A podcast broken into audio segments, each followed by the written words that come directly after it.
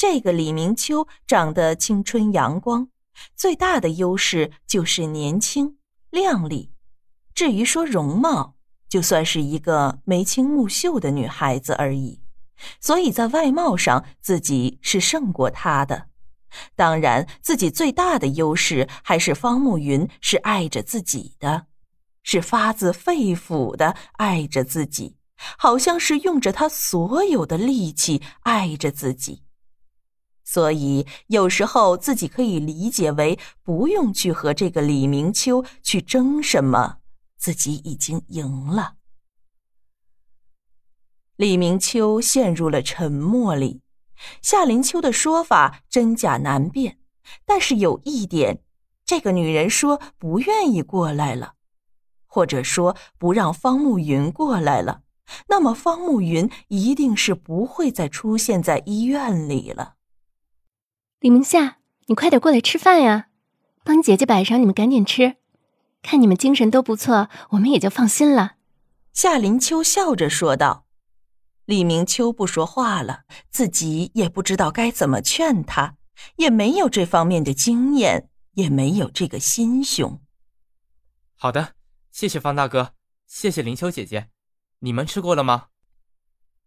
刚才两个人进来的时候，那种默契和不经意间的眉目传情，都让他明白，自己是一点希望也没有了。他只好把这份感情压抑在心底。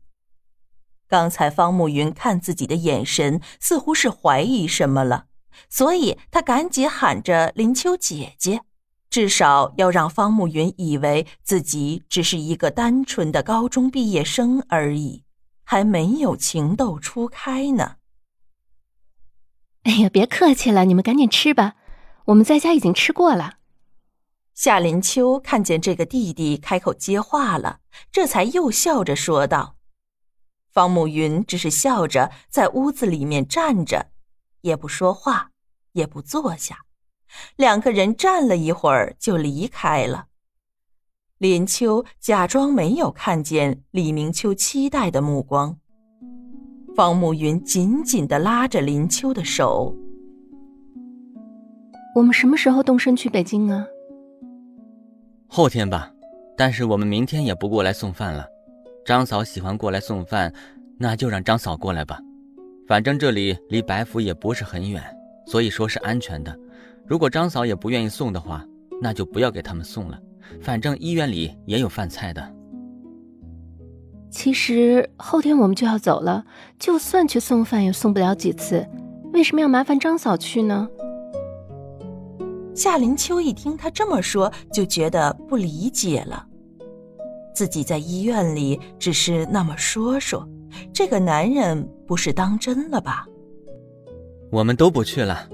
我今天晚上去仔细看了一下，果然那个李明秋对我是有意思的，看我的眼神都有些赤裸裸。只是以前没注意，现在看见了，再装出不在意的样子，心里也是不舒服的。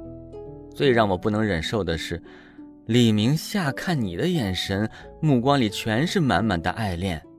我讨厌别的男人惦记着你，我要把这一切可能都割断。方慕云没有保留的说道：“哎呀，你瞎说什么呀？你以为每个人都像你一样没眼光吗？”夏林秋好笑的说道。这个男人觉得自己好，他就以为别的男人也会觉得自己好呢。自己就是一个平凡的女孩子，因为得到了这个男人全部的爱，所以才不平凡起来了。好了，咱们不讨论这个话题了。反正明天咱们就不来了，让张嫂来。我们就说我们要收拾一下行李，后天的飞机去北京，这样张嫂也不好说什么，顺便也可以给那两个人捎个信呢。对了，我回去把钱准备好，一来是李明秋的住院费，二来是两个人开学的学费和生活费，准备好了，然后咱们就去北京，就让伯父伯母和老王照看着白府，和顺便看着建造新房子的进度，一旦收拾好了，就让他们搬回去就好了。方慕云慢慢说道：“这些问题没有什么好争论的。他只知道夏林秋爱着自己，而自己也是深爱着夏林秋，这就是关键。也好，是应该收拾一下东西了。等到了北京，说不定我就要住在医院里了，得收拾一些替换的衣服什么的。那个人随便一说，这个人就当真了。自己带着夏林秋去北京，只是希望能给他来一个全身的检查，能做到权威一些而已，而不是为了去住院。看看这个小女人都在说什么呢？你等着晚上回去看我怎么收拾你！你在饭桌上还欠着我一份人情呢。方慕云正在无奈的时候，看见了夏林秋嘴角那抹调皮的微笑。原来这个小女人在逗自己玩呢，自己还以为她说的是真的。你还说你在饭桌上撒谎，连眼睛都不眨，我为什么要欠着你的人情？夏林秋皱了皱翘挺的鼻子，说道：“这个男人还真是自大，晚上不用想也知道他又要做什么事情，还要找个冠冕堂皇的理由。”为什么要欠我人情？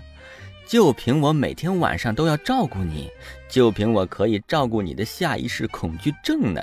就凭着你是我的女人，看我今天晚上怎么惩罚你！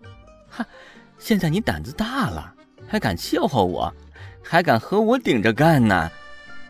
方慕云捏了夏林秋的鼻子一下，宠溺的说道。两人一路逛悠着，说着情话。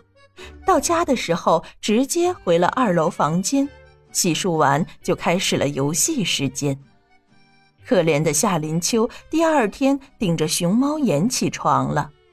吃早饭的时候，夏母吃惊的看着他：“伯母，林秋昨天晚上一闭上眼就做噩梦，几乎没怎么睡着觉呢，所以你看他现在很是疲惫的样子。